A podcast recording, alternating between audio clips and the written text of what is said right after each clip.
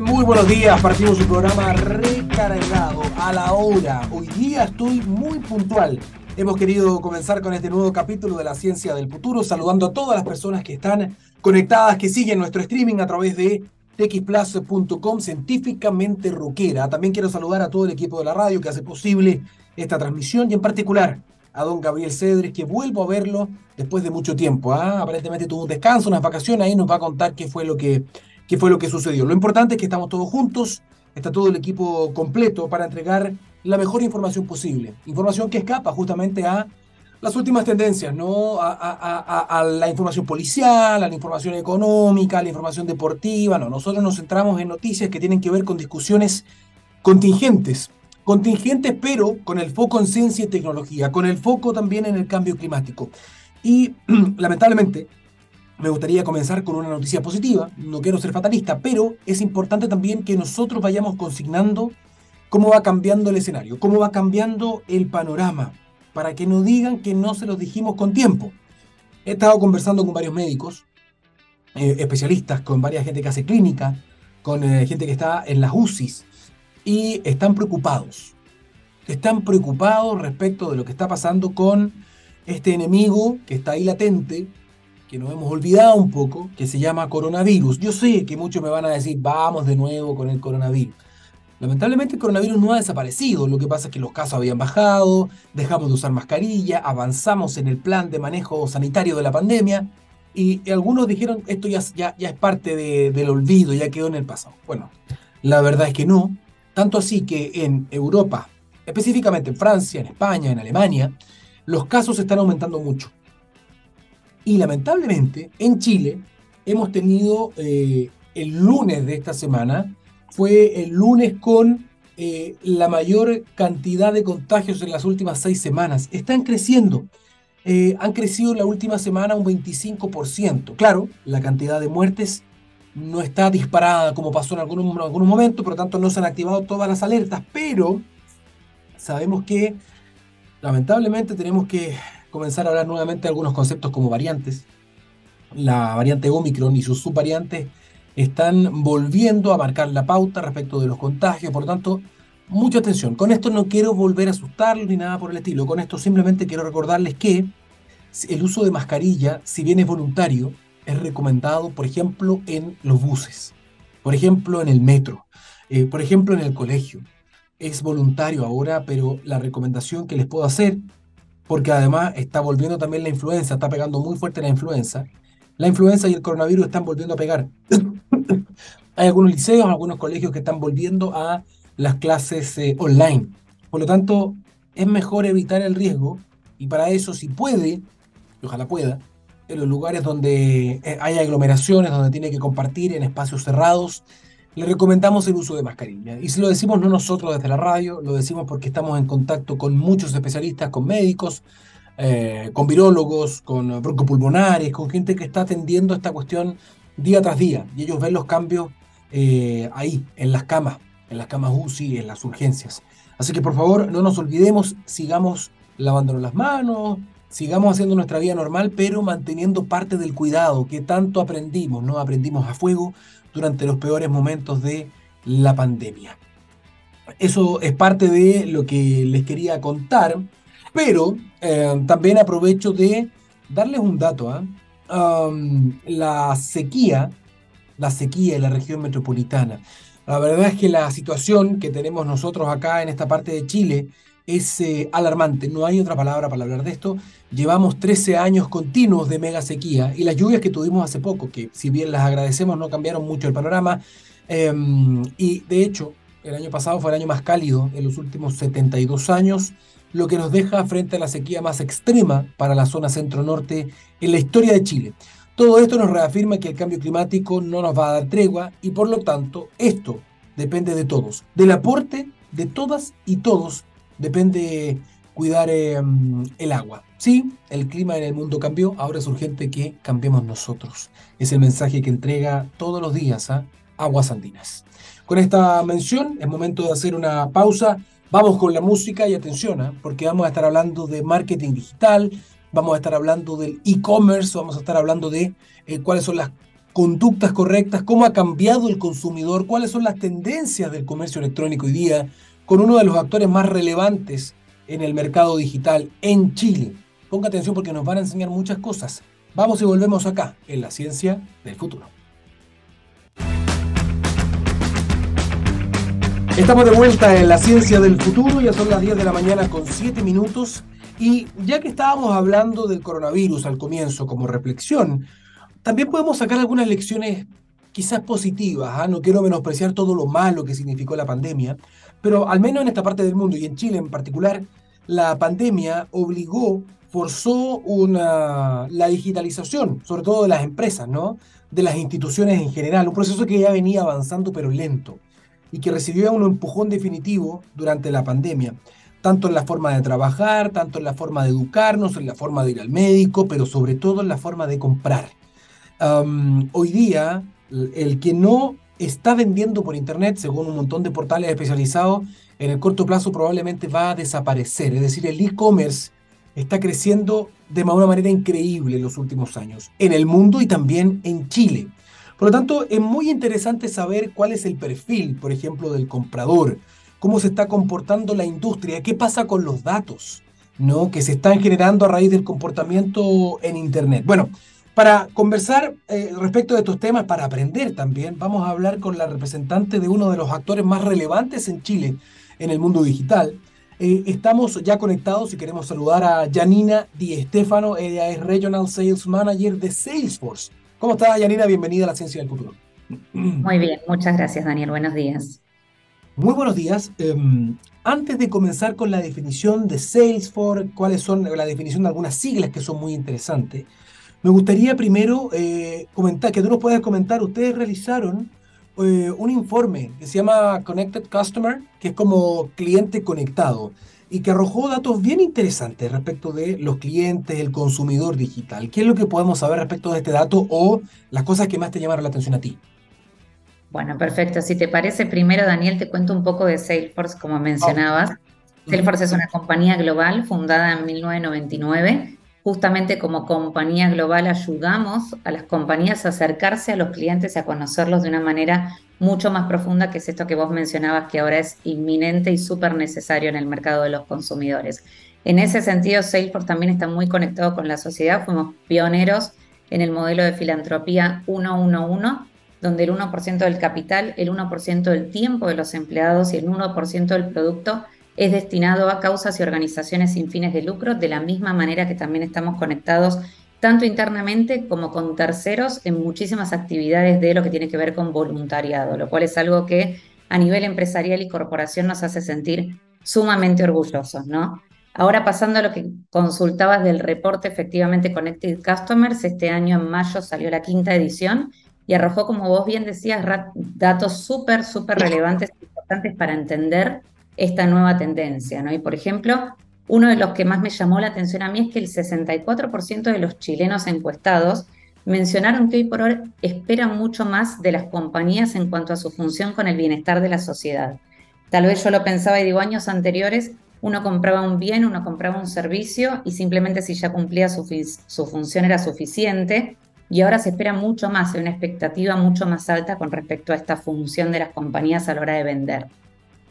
Interesante, ¿ah? porque eso también está hablando de una tendencia que esperamos por el bien de todos del planeta que se profundice, que es el consumo consciente, ¿no es así? años atrás, eh, las empresas ya se preocupaban, como tú bien decías, por ejemplo, del tema de, se conocía como responsabilidad social empresarial, ¿no?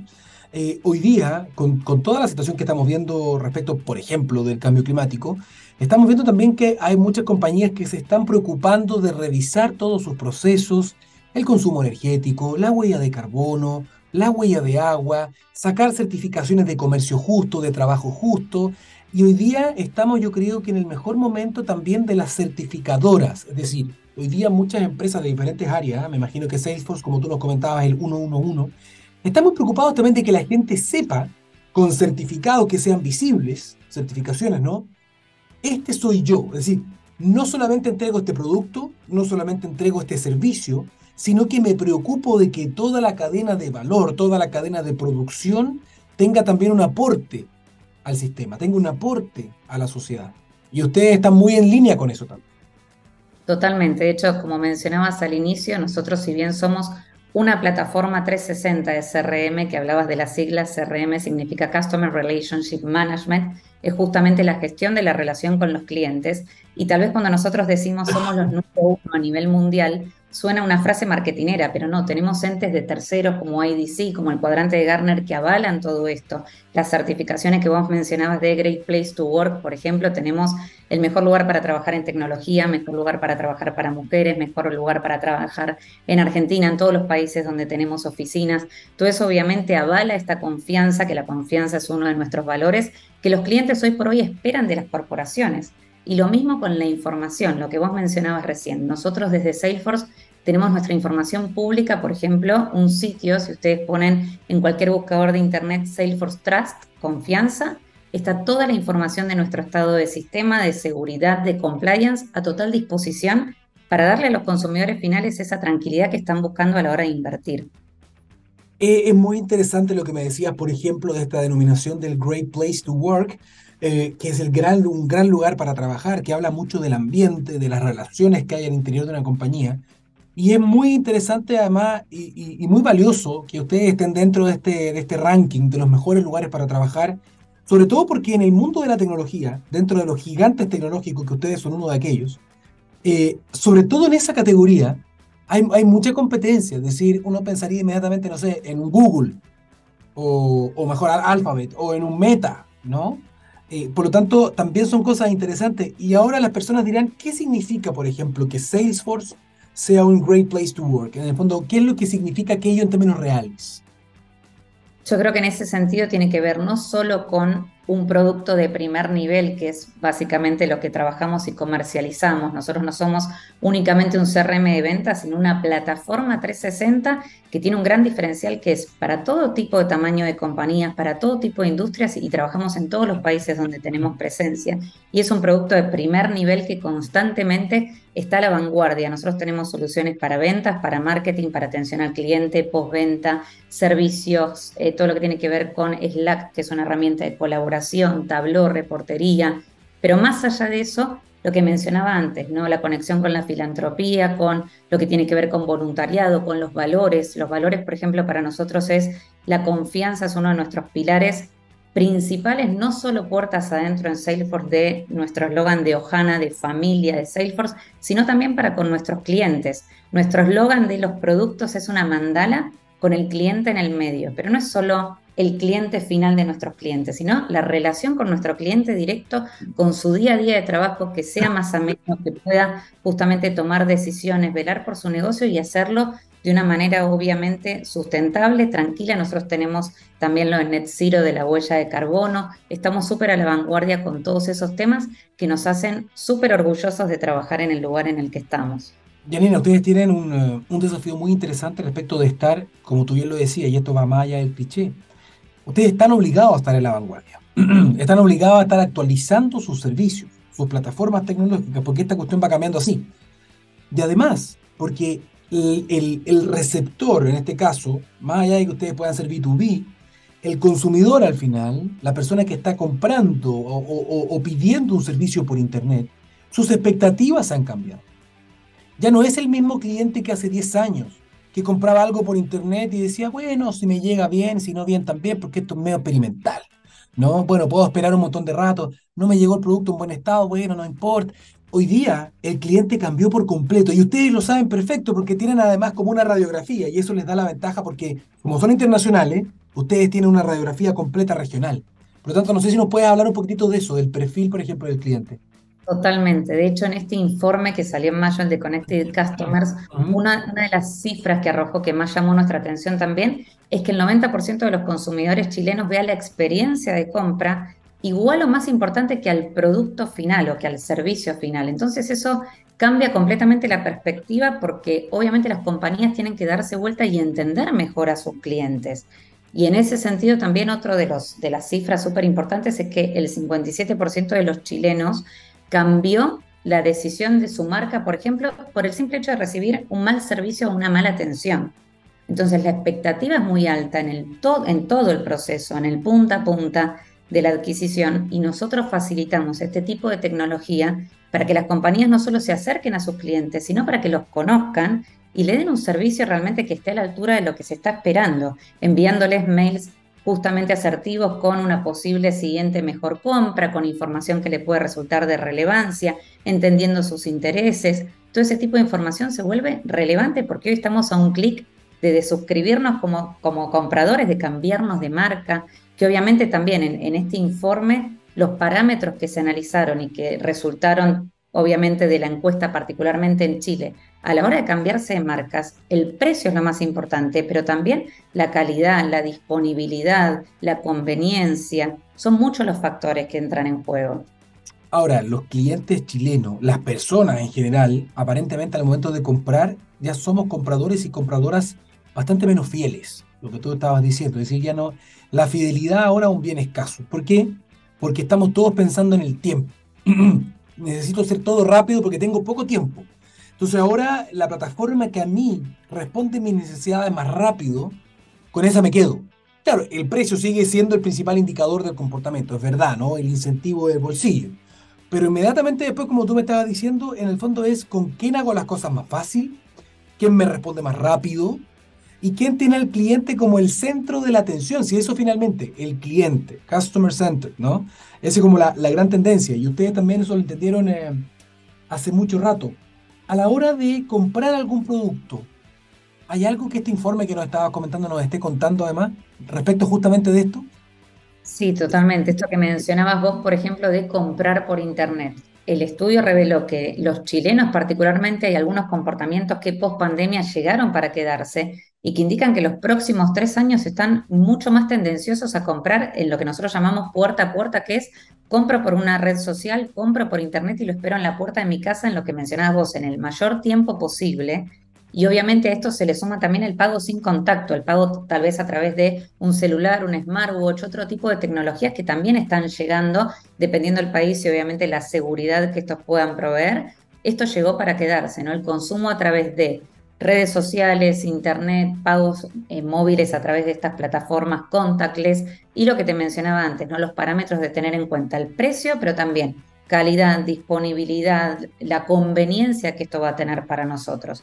Nosotros en ese sentido analizamos a través de nuestra plataforma muchísima información utilizando pilares como la inteligencia artificial para poder hacer que este proceso sea lo mejor posible de cara al consumidor y que ayude a las compañías a tomar decisiones en tiempo y forma porque las tendencias también van cambiando. Hoy por hoy en un hot sale o en un contexto particular uno no puede demorar tres semanas en tomar una decisión. Tenés que tener la información, todos los departamentos, la misma información, marketing, atención al cliente, postventa, para tomar rápidas decisiones estratégicas de negocio. Janina, es muy relevante lo que mencionaste respecto, por ejemplo, de la utilización para hacer más eficiente todo este proceso de la inteligencia artificial. Y esto es interesante hacer un doble clic en esto porque también muchas personas escuchan esto y la verdad es que o no lo entienden o piensan inmediatamente como en, películas, en, el, en el mal, la mala utilización que puede haber justamente de esta tecnología. ¿Cómo en todo este proceso que tú nos estabas hablando, por ejemplo, de compras digitales, de manejo digital de clientes, la inteligencia artificial puede ser un complemento virtuoso para esto?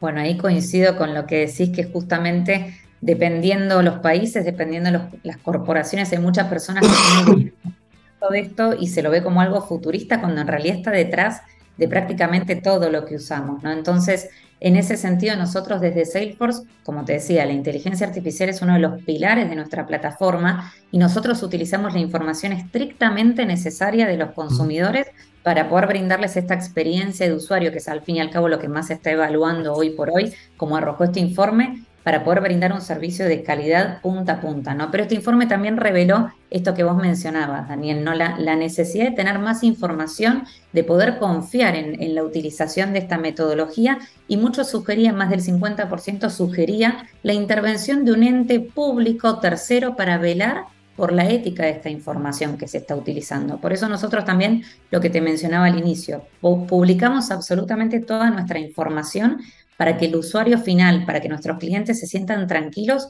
que utilizamos lo estrictamente necesario, que es por el bienestar del uso de este tipo de plataformas para consumidores. ¿no? Entonces hay que justamente evangelizar con estas cuestiones que Salesforce siempre está a la vanguardia, lo que mencionabas vos antes. Nosotros en el cuadrante de Gartner estamos primeros en cuanto a visión, de hecho ya estamos hablando de metaverso, un montón de cuestiones que se ven lejanas, pero no lo van a estar tan lejanas y es importante dar tranquilidad desde ese lado y darla con información concreta si tú me das el pase, yo voy a hacer el gol. Es decir, si tú me hablas de metaverso, podemos entrar en eso, que me parece fantástico. Pero vamos a dejarlo lo mejor para el final. Em, respecto de, volviendo a lo que hace Salesforce, a como al core del negocio de ustedes. Habíamos dicho, y es de perogrullo, pero durante la pandemia efectivamente eh, la digitalización en Chile avanzó unos 7, 10 años, hay, diferentes cálculos.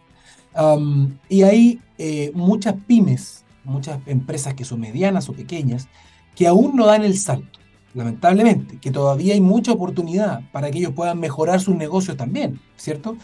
Entonces, algunos dirán, si alguien está escuchando este programa y dice, oye, un amigo mío tiene una pyme, mi papá tiene una pyme, y la verdad es que no está metido en Internet porque él dice, no, si esas cuestiones son para empresas grandes, no, no son para empresas medianas o chiquititas. ¿Cómo Salesforce, si, alguien nos está escuchando, cuál es el aporte que puede hacer Salesforce? Es decir, Salesforce le dice, señor, señora, yo tomo su empresa y yo le entrego todas esta, estas herramientas. En términos sencillos, para que lo puedan entender muy claramente, ¿qué es lo que hace Salesforce en este caso? Eso que mencionas, Daniel, para nosotros es súper importante, porque sin ir más lejos, yo lidero regionalmente el equipo que atiende a pequeñas y medianas empresas en Latinoamérica. Entonces, Salesforce definitivamente ayuda a compañías desde uno a infinita cantidad de empleados. Entonces, justamente lo que mencionas es importante porque tal vez cuando ven nuestra plataforma de soluciones piensan tal vez me queda grande o yo soy una pyme, no necesito esto. Y no, en Salesforce acompañamos a cada compañía en un proceso de acompañamiento espalda con espalda, mano a mano, entendiendo una venta 100% consultiva y un relacionamiento a largo plazo. De hecho, siempre decimos que es un matrimonio porque relevamos sus procesos, sea cual fuera su negocio, los asesoramos, entendemos cuál es la solución que mejor se adecua a su caso de negocio para adaptarla, mostrándoles ejemplos, casos de uso, poniéndolos en contacto con clientes nuestros, casos de éxito de las mismas industrias, mismos tamaños de compañía y que tuvieron también los mismos desafíos o los mismos problemas para que puedan contarles su visión y hacemos un acompañamiento muy completo en ese sentido para que se sientan tranquilos con la confianza que, como te decía, es uno de nuestros pilares. Y otra de las inseguridades que tienen las pequeñas y medianas empresas también es la curva de aprendizaje. Y en ese sentido, Salesforce tiene una plataforma 100% gratuita con todos los cursos que hacemos incluso nosotros como empleados para poder usar la misma de, fácil, de manera fácil, simple, intuitiva, además del acompañamiento de los equipos internos que damos atención directa, lo cual no es menor. Es atención 100% de los equipos de Salesforce. Yanina, ¿y cómo, cómo pudieron responder? Porque ustedes son una empresa internacional, son multinacionales, ¿no? Pero eh, ¿pudieron responder? ¿Fue un desafío responder a la, a la que imagino fue una explosión de demanda de servicios como los de ustedes? Sí, definitivamente, definitivamente, justo con la pandemia fue exponencial el crecimiento y el interés de los tanto de los prospectos o posibles clientes por esta necesidad inminente que todo pasó a ser comprado por Internet y muchos no tenían en sus planes, al menos en el corto plazo, ni a nivel presupuestario, poder hacer una inversión, que por eso nosotros también hacemos ejercicios de mostrar el valor de la adquisición de Salesforce, mostrar el retorno de inversión en base a información real y concisa que les pedimos a nuestros clientes de su negocio y de su día a día para que justamente puedan ver esto rápidamente y subirse, porque hoy por hoy el tiempo es dinero y cada día que no se está en los, en los canales digitales es dinero que se está dejando sobre la mesa definitivamente. Yanina, ¿qué es lo que viene en términos tecnológicos, en términos de, la visión del futuro? Este programa se llama La ciencia del futuro, la tecnología del futuro. Me imagino que como en todo ámbito y sobre todo que ustedes son una empresa tecnológica, ustedes tienen un equipo que probablemente son unos, unos sabios que están pensando en cuáles van a ser las tendencias en los próximos 10 años, 20 años, 30 años, y eso les permite a ustedes mantenerse vigente también a nivel de consultoría. Em, por lo tanto, no sé si nos puede dar una visión respecto de cuál es el futuro, por ejemplo, del comercio online para Salesforce, para que las personas que nos estén escuchando digan, mm, vamos para allá, estas son las tendencias. Bueno, primero lo que venía mencionando, que eso ya es algo que está sucediendo, que es obviamente entender, conocer y poder acercarse a los clientes conociendo sus comportamientos, darle una atención omnicanal. No todos tenemos la misma capacidad de hacer un llamado telefónico, un chatbot a través de un canal como WhatsApp, una consulta a través de un formulario de contacto de Internet, poder responder en tiempo y forma, poder obviamente consolidar las dudas y consultas para dar una atención postventa mucho más personalizada y tener el historial del cliente y conocer el proceso punta a punta. Todo lo que tiene que ver con lo que mencionaba antes de inteligencia artificial también para poder hacer predicciones nosotros hoy por hoy tenemos tendencias y podemos comparar año contra año, trimestre contra trimestre para poder hacer evaluaciones y conclusiones rápidas del negocio para poder cambiar, mejorar y corregir en el corto plazo. Y lo que te mencionaba antes, nosotros este año tuvimos eventos presenciales en casi todos los países de Latinoamérica que se llaman Salesforce Live, donde tuvimos demostraciones en vivo, por ejemplo, con los anteojos de realidad virtual para poder justamente mostrar el consumo en un local, en un negocio, en un comercio, si yo quiero desde mi casa poder ver cómo me quedan unas zapatillas, cómo me queda una remera, cómo me queda un pantalón. Ese tipo de cosas son las que se están analizando en lo que te mencionaba tal vez del metaverso, el consumidor 100% digital y un consumidor que elige a través de qué canal quiere ser contactado, a través de qué canal quiere dejar registro de su información y qué cosas le van interesando en función de sus intereses. Es decir, como si fuese una ficha con todo lo que nos interesa y en función de eso las empresas pueden tomar mejores decisiones para velar por la experiencia del cliente, que es lo que hoy por hoy más vale para todos. Janine, me hablaste de predicción también. ¿Predicción de qué? Predicción de datos, por ejemplo. Nosotros, te, hago un ejemplo de mi día a día, ¿no? Yo tengo en función de todas las oportunidades, todos los negocios, las tendencias de los últimos trimestres, cuánto vamos a cerrar, por ejemplo, en ventas. En función de eso, la inteligencia me hace una predicción de en función de la información que está plasmada en nuestra plataforma, cuál es la tendencia al número que vamos a cerrar. Este mes, el próximo, son obviamente predicciones. Nosotros tenemos Einstein Prediction, se llama la solución, y tenemos en función de eso ese tipo de predicciones para poder corregir. Yo en mi día a día compito con la inteligencia artificial para obviamente, y esto es en base a la información correcta que tenemos todos cargados en la plataforma. Yanina, em, la realidad económica en este momento de, del mundo es muy compleja, en medio de una guerra, en medio del tema después de la pandemia. Eh, esto está golpeando en todas partes, la inflación, en Chile particularmente, muy fuerte. Entonces, esto, esto es interesante porque también me imagino que entra dentro de los planes o de la planificación que tiene Salesforce, que yo no creo que sea planificación de un año a otro, yo creo que ustedes tienen planes de 5 años, 10 años. ¿Cuál es la recomendación que le podrías hacer tú al tomador de decisión en este caso, que puede ser el dueño o la dueña de una empresa, respecto de, ¿me conviene, por ejemplo, sumarme a este mundo? ¿Me conviene adquirir estas herramientas? Porque, chuta, el próximo año probablemente hay una recesión, que va a ser el caso de Chile, es decir, la economía se va a achicar, nos vamos a desacelerar. Entonces algunos dicen, no, ¿sabéis qué? Mejor dejo este gasto para cuando volvamos a estar bien. A lo mejor lo correcto es lo contrario, a lo mejor hay que hacer esta inversión ahora, para enfrentar un año de vacas flacas con mejores ganancias, con más ahorro. ¿Qué le dirías tú a la gente con esa perspectiva?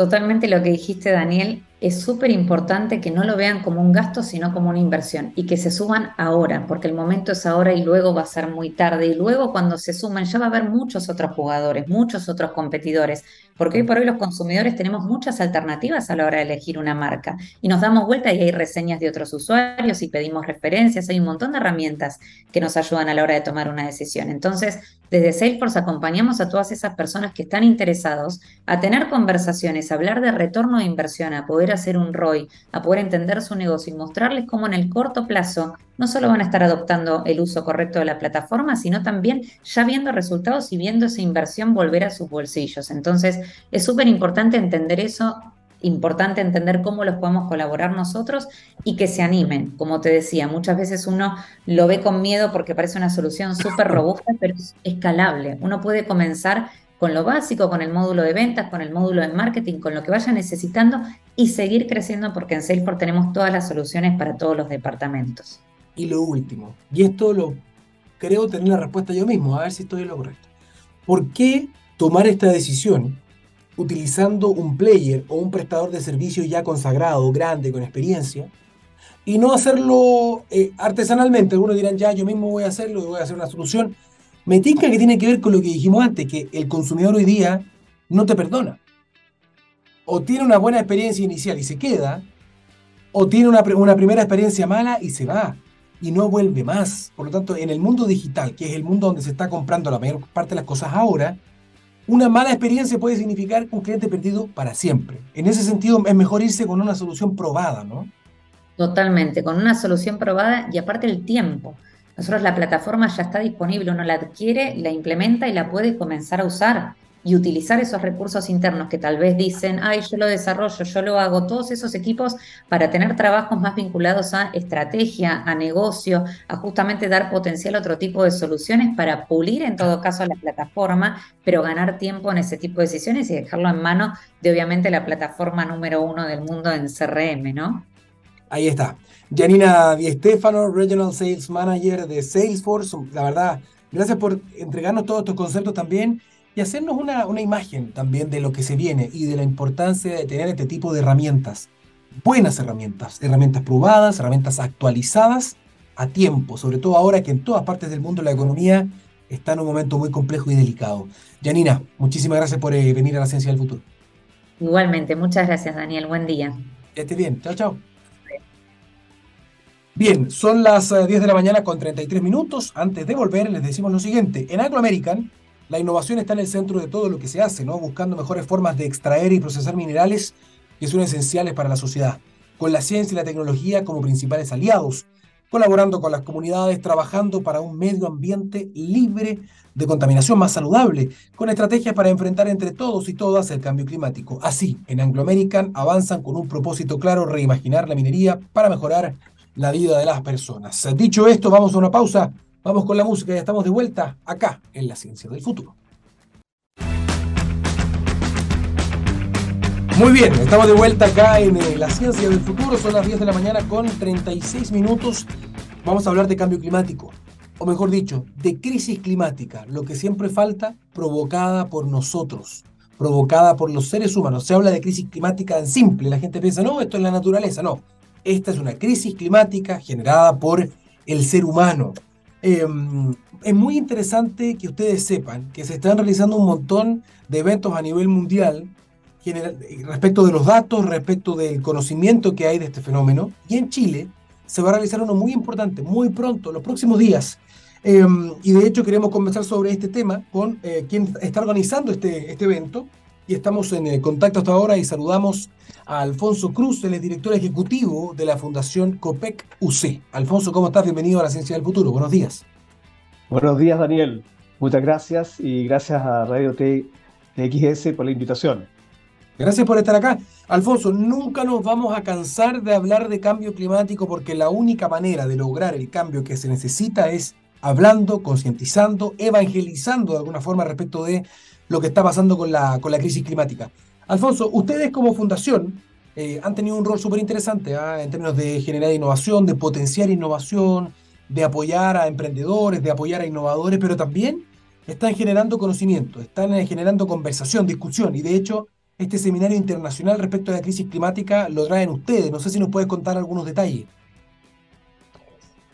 Efectivamente, Daniel, nosotros el día 24 de octubre, de 9 a 11 y media de la mañana, es media, media mañana, vamos a ofrecer, vamos a, estamos organizando un seminario internacional que se llama Estrategias para enfrentar la crisis climática. Esto va a ser en, el Salón de Honor de la Universidad Católica, a la media 340, en el piso 2. Y también va a tener una transmisión a través de las redes sociales.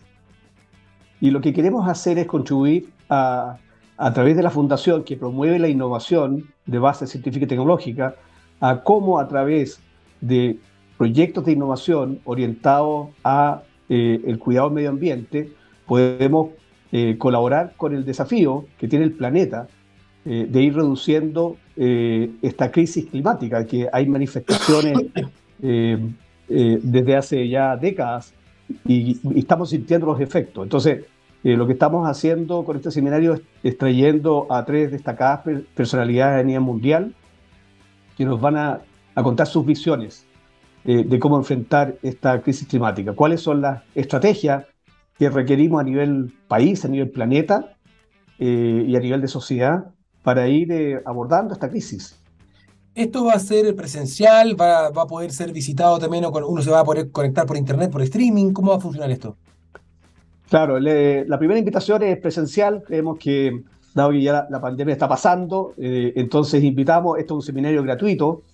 Eh, eh, entonces nos vamos a reunir en el, ahí en la Casa Central de la Universidad Católica, en el Salón de Honor, a la media 3.40.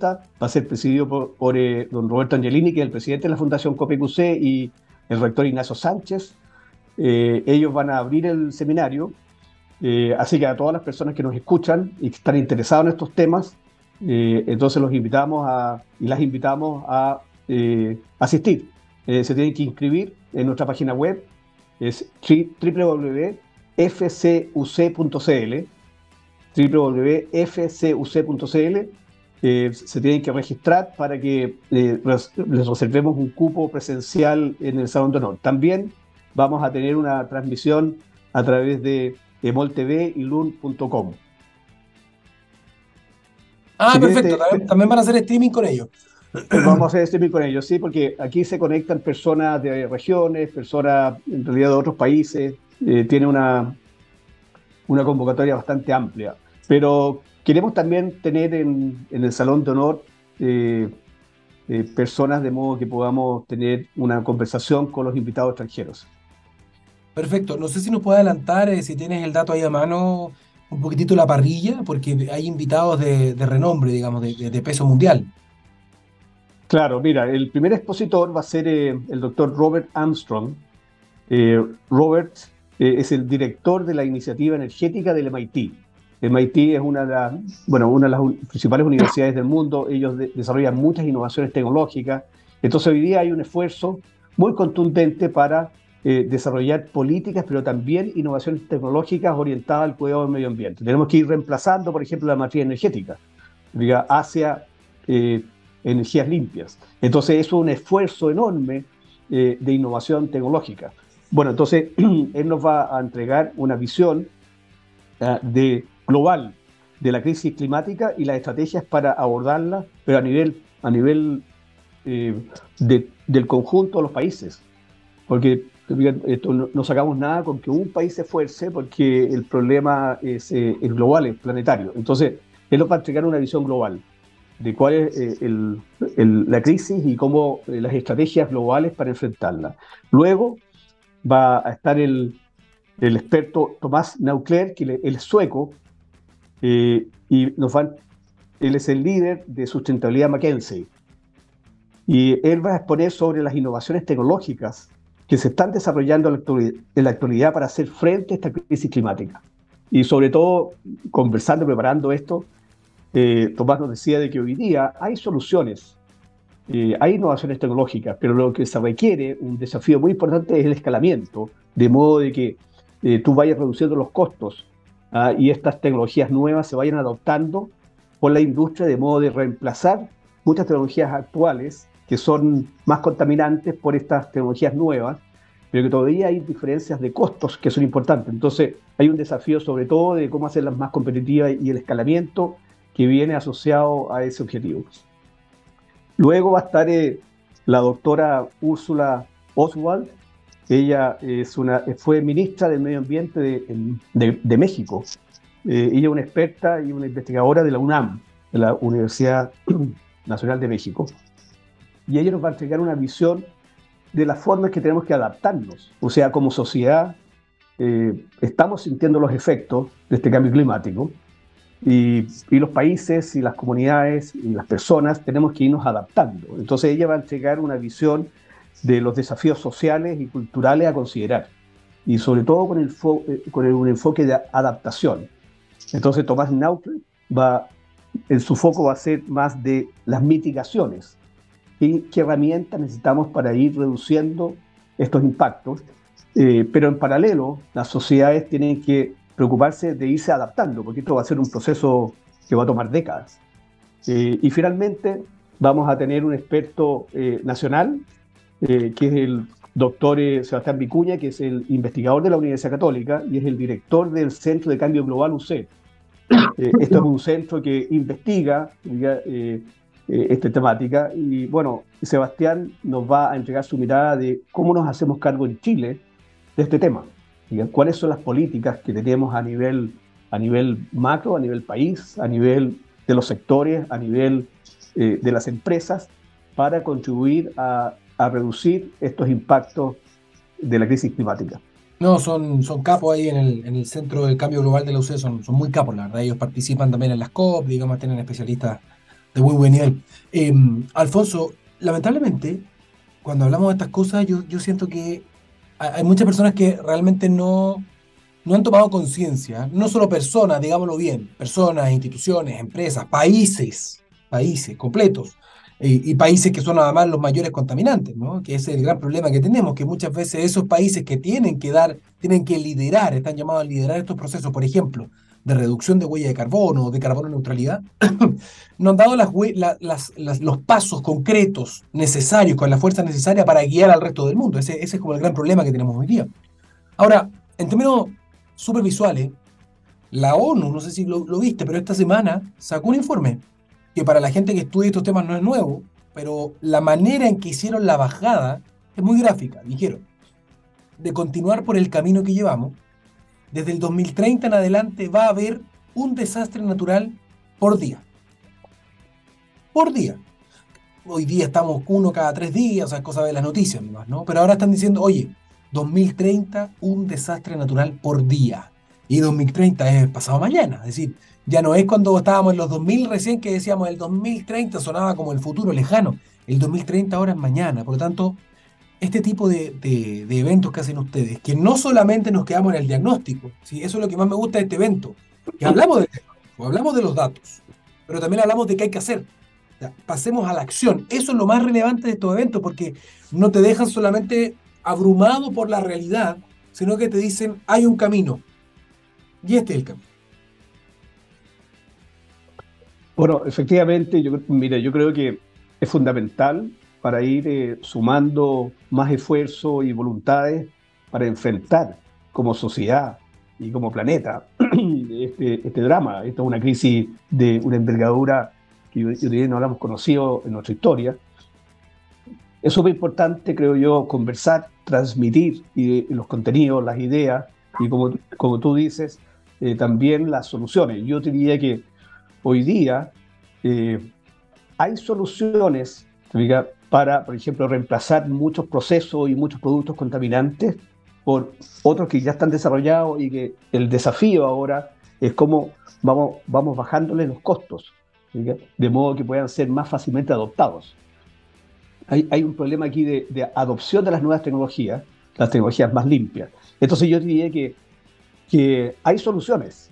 Eh, tenemos que eh, seguir conversando ah, con, con, más líderes, con, eh, con mayores números de, de, personas eh, en, en, todos los niveles para ir empujando estos esfuerzos que yo creo que son posibles, estas soluciones son posibles, pero claro, se requieren de decisiones que seguramente van a, a tener resultados en un mediano plazo, no en el corto plazo, y ahí tenemos un problema, que muchas veces buscamos soluciones de corto plazo eh, pero esto eh, va a requerir una voluntad enorme y, yo creo que tenemos que tener mayor conciencia y mayor eh, despliegue de estas ideas en la, población, en la gente. O sea, las personas tenemos que ir solicitando.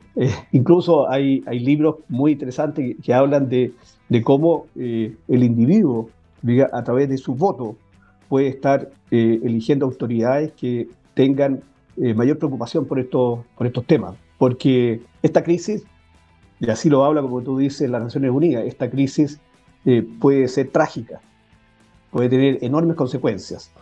entonces tenemos que preocuparnos todos, o sea, no solamente los líderes, yo, diría que las personas con su, con, su, con su voz, con su voto, también puede tener una influencia enorme en quienes tienen que avanzar más decididamente en, las políticas eh, globales y las políticas nacionales en esta materia.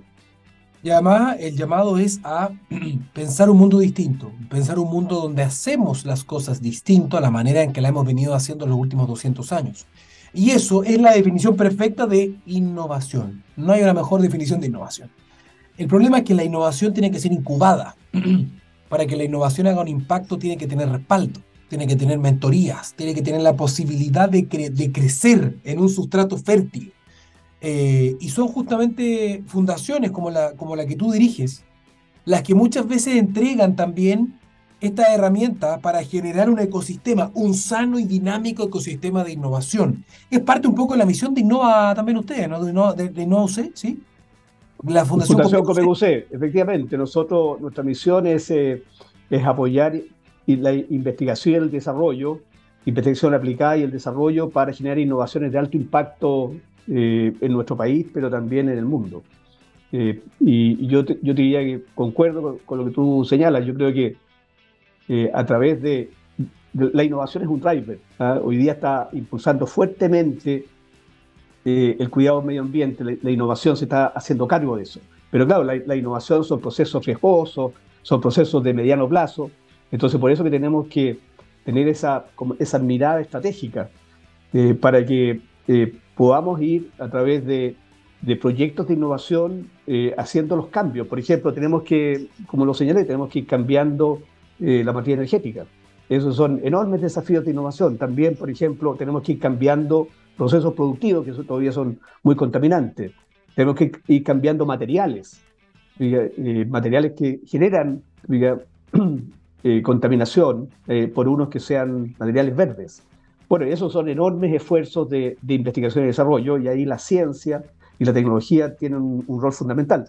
Yo te diría que la pandemia nos fue mostrando el, impacto que puede tener la ciencia para resolver problemas de magnitud. Entonces, tenemos que, replicar eso, que fue una emergencia ¿no es cierto? sanitaria enorme, eh, para este objetivo, eh, que, es otra crisis, que esta crisis climática que nos como dices tú, mira, a partir del año 2030 vamos a tener un desastre por día, natural por día. Tenemos que tratar de mitigar eso y vamos a tener también que adaptarnos a eso. Alfonso, em, pensando en el futuro cercano, porque lamentablemente yo entiendo que la innovación puede ser a mediano o largo plazo, pero necesitamos cambios rápidos, lo han dicho todos los especialistas de acuerdo a los datos, ¿no? Si no hacemos los cambios rápidos ahora, hay diferentes escenarios, ¿no? Pero el futuro podría ser muy negro si que no hacemos cambios radicales en poco tiempo, esta década estoy hablando, ¿no? Em, no quiero ser nacionalista ni sensacionalista, estas dos cosas terminadas en ista, pero muchos muchos expertos, expertas están diciendo Chile en este concierto mundial multilateral, porque las soluciones tienen que ser mancomunadas, conversadas, si no nos sirven. Eh, Chile podría tener un liderazgo muy interesante por ciertas ventajas comparativas que nos ha dado la naturaleza, ¿no? Se habla de que Chile podría ser la base o un ejemplo, por ejemplo, como un productor de energías renovables. Tenemos un potencial tremendo y todo el mundo lo sabe, ¿no? Solar en el norte, eólico en el sur, mareomotriz en todo el territorio, geotérmico tenemos volcanes. Em, tenemos ahora el tema del hidrógeno verde, gracias también a esta gran capacidad de fondo eólica o de energías renovables para hacerlo verde, y esto se podría aportar. Y esto podría tener que ver con cambiar la matriz energética, con cambiar la forma en que le damos energía a, los autos, a los aviones, a los barcos. Pero no sé si tú tienes una idea general también respecto de lo que está pasando con esto en Chile. ¿Por qué se habla tanto de él? Podríamos ser, pero no vemos cambios rápidos en eso. No vemos proyectos, no vemos respaldo económico, no vemos que haya realmente unas ganas de consolidarse en ese puesto, en el mundo real, no en el mundo del potencial, en el mundo de ya. ¿Qué estamos haciendo? Y siempre lamentablemente aparecemos como segundo o tercero, como que tenemos la gran oportunidad, pero la perdemos en el camino. Mira, eh, yo te diría que eh, Chile ha tenido un interesante desarrollo en los últimos años eh, porque hemos ido, por ejemplo, adoptando tecnologías. Eh, fíjate que la cantidad de energía ahora eh, solar que generamos en realidad ha sido bien notable. De hecho, en Estados Unidos lo, destacan. estamos ahora abordando hidrógeno verde, las tecnologías eólicas. yo diría que quizás ha sido un, un inicio que pudo haber sido más rápido, pero yo, te diría que tenemos un, tenemos un foco para ir reemplazando nuestras energías, desgraciadamente más, más contaminantes, por energías limpias. Tenemos que acelerar eso, tenemos que lograr mayores, mayores niveles de inversión e incentivos para estos cambios. O sea, yo diría que eh, el país eh, eh, en la región es uno de los que se está adaptando más rápidamente. Ahora necesitamos acelerar el paso porque no tenemos mucho tiempo. y yo creo que la población puede exigir eso. O sea, por ejemplo, yo creo que los jóvenes, las nuevas generaciones son mucho más sensibles y empiezan a ser mucho más exigentes con las autoridades para que demos pasos significativos en esta dirección. Entonces, yo, yo diría que hemos ido avanzando, hemos, tenido, hemos ido teniendo más conciencia de estas materias. Necesitamos acelerarlo porque no tenemos suficiente tiempo. Yo concuerdo en que aquí se requieren objetivos de, también de corto y mediano plazo. Eh, yo diría que hemos hecho, hemos dado ejemplos. Lo, que ha pasado con las tecnologías eh, solares en el, norte ha sido notable, eh, pero esto tenemos que escalarlo y esa va a ser la, que, la charla del, del experto de McKinsey, eh, son los escalamientos, porque eso te permite acelerar los procesos. Y yo diría que ese es uno de los desafíos que tenemos, eh, cómo hacemos esta transición más rápida, ¿ah? porque se nos está acabando el tiempo. Efectivamente, se acaba el tiempo y esta crisis demanda además solidaridad. No solamente solidaridad con quien vive en otra parte del mundo, en otra comuna, en otro país, en otro continente, sino que solidaridad con quien todavía no existe. Estamos hablando de solidaridad intergeneracional, que es bien difícil de entender ese concepto. O sea, si nos cuesta ser solidarios con quienes están hoy día al lado de nosotros, imagínate con quien todavía no ha nacido. O sea, ese es el gran desafío. Porque algunos dicen, no, se va a acabar el mundo. Error. No se va a acabar el mundo. El planeta va a seguir existiendo. Nuestra especie es la que está en peligro. O al menos la manera en la que venimos viviendo y coexistiendo hasta este momento. Esa es la gravedad del tema, ¿no? Em, Alfonso, te quiero agradecer por, por traernos a colación este seminario internacional, que va a ser muy interesante, yo me quiero sumar. No sé si puedo ir presencial porque voy a estar en España, pero eh, sí me, quiero conectar porque quiero escuchar justamente lo que nos quieren decir estas personas, que son además especialistas. Por lo tanto, Alfonso, no sé si nos puedes repetir el sitio web también, para poder inscribirnos si queremos estar ahí. Perfecto. El sitio web de la Fundación COPEC es www.fcuc.cl www.fcuc.cl Ustedes ingresan, se tienen que registrar. Ojalá esperamos a las personas que están en Santiago que puedan asistir presencialmente porque queremos tener una conversación, poder hacerle preguntas a los expertos internacionales que nos van a visitar. Fíjate que ellos están viniendo especialmente a este seminario. Entonces, creemos que ese espacio de conversación va a ser importante. Eh, se tienen que registrar y las personas que no puedan atender esto presencialmente, bueno, lo pueden hacer a través de EMOL TV y a través de lun.com. Así que dejamos a, todas las personas que nos están escuchando a que participen de este seminario, porque necesitamos incrementar el nivel de conocimiento que, tiene, que tienen las personas en esto eh, y su rol. Aquí una de las cosas que va, que va a destacar la profesora Úrsula Oswald es que aquí todos tenemos un rol. Esto no es solamente un rol eh, de los líderes a nivel mundial o de los países también tenemos un rol cada uno de nosotros y ella lo va, lo, a explicar.